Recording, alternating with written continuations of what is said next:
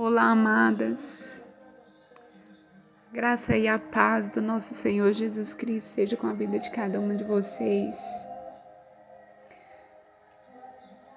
Encerrando o livro de Eclesiastes, hoje estamos no capítulo 12. Como Deus é magnífico, né? Como o Senhor nos dá possibilidades aqui, né, Salomão nos aconselha a buscar a Deus. Nós precisamos buscar a Deus enquanto ainda podemos. Antes que as possibilidades de desenvolver um relacionamento profundo, íntimo, empolgante com o Senhor nos seja tirado antes que a morte feche os nossos olhos e não tenhamos mais oportunidade. Precisamos pedir ao Senhor, dizer: Senhor, ajuda-me a lembrar que nada é mais importante que te conhecer, te servir, sabe, te obedecer, ser reverente a tudo que o Senhor tem Não é errado buscar conhecimento lá fora, amadas. Não é errado, não tem limites para aprender. Nós precisamos aprender, buscar mais no Senhor. Mas nós precisamos lembrar que tudo, tudo para a nossa vida vem do Senhor todo dever nosso consiste em temer a Deus e em guardar os seus mandamentos.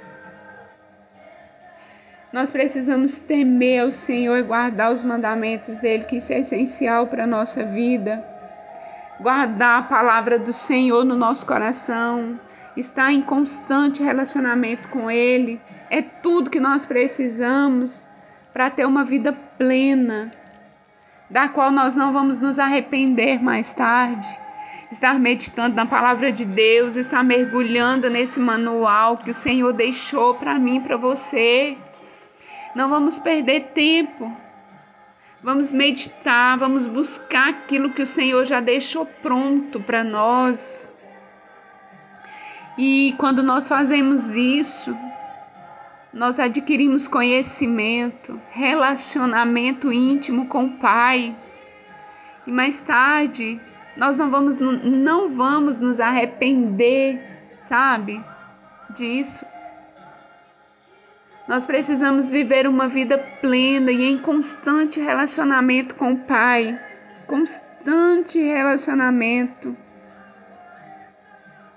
O nosso dever sabe? É guardar e temer ao Senhor.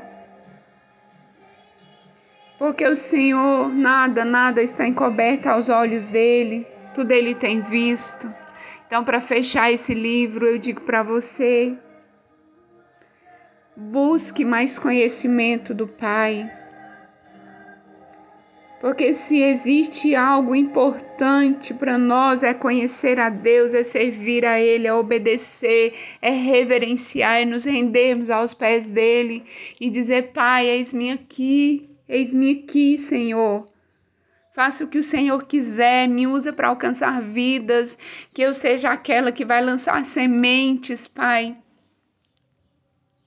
e saber que muitas vezes, amada, nós não vamos colher os frutos, mas a nossa descendência, os nossos vão colher esses frutos.